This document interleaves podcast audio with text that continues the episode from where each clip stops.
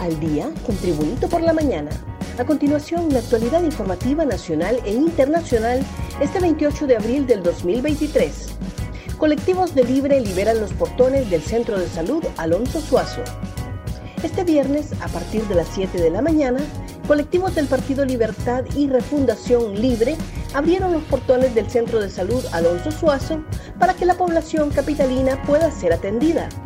En ese sentido, tras 17 días de tomas por parte de los colectivos de Libre, este día también fueron habilitados los centros de salud de la colonia 3 de Mayo, El Carrizal, El Pedregal, Las Crucitas, Villadela, San Francisco y El Edén, luego de una reunión anoche con la viceministra de Salud, Nersa Paz.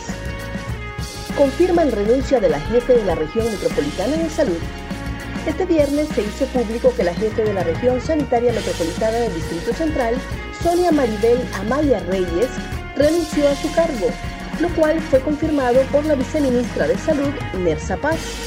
Según Paz, luego de una reunión desde las 4 de la tarde hasta las 2 de la mañana, se llegó a la renuncia de la doctora Sonia Amaya. Ella puso su renuncia antes de la reunión nadie la ha acosado, pero hay momentos que algunas personas deciden que no deben continuar en un puesto después de tanta presión que se vio envuelta, por lo que deciden retirarse y brindar mejor su servicio, aclaró. Alcalde le pide medicinas a Bukele porque no hay en centros de salud. El alcalde del municipio de Cabañas, en el departamento de La Paz, Filiberto Melgar Argueta, afirmó que se ha visto obligado a solicitar medicamentos al gobierno de El Salvador ante la falta de medicinas en los centros de salud de ese municipio. El edil detalló que se han hecho algunas solicitudes al gobierno de Nayib Bukele y a las mancomunidades con quienes tiene acceso. Dijo que como alcaldía ellos no pueden hacer compras de medicamentos porque al hacerlo se convierten en un reparo seguro. Más noticias nacionales con Tribunito por la Mañana.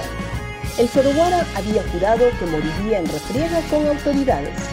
Los cuerpos de inteligencia de la Dirección Policial Antimaras, Pandillas y Crimen Organizado desde hace cinco años le daban seguimiento al peligroso cabecilla de la 18, apodado el Soroguara o el Malhechor, sindicado de haber participado en al menos 50 muertes violentas.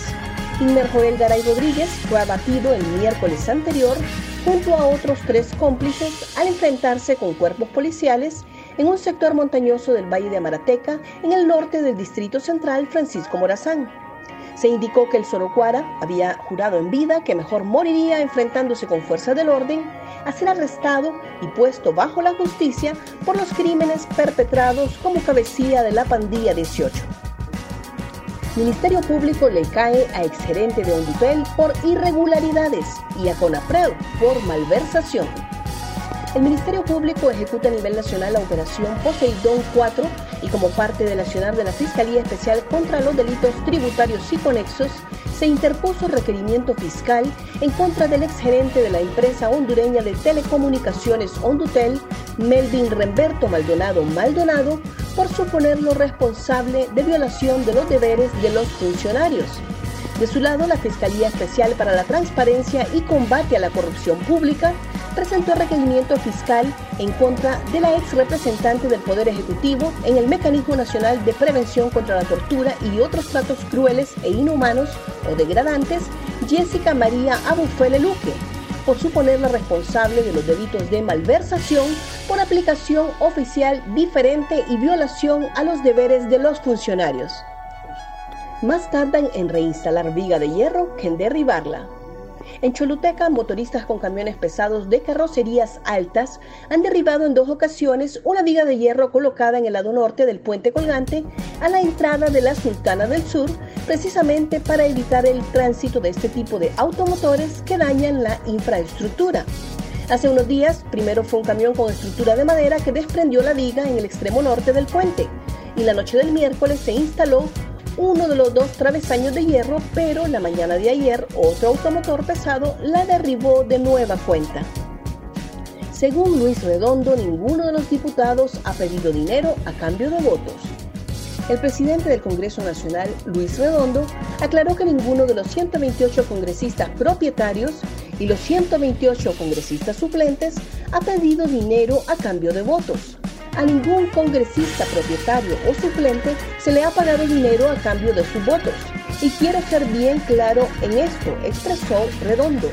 También rechazó contundentemente las aseveraciones que se han publicado en algunos medios digitales y redes sociales. Gracias por tu atención. Y Bonito por la Mañana te invita a estar atento a su próximo boletín informativo.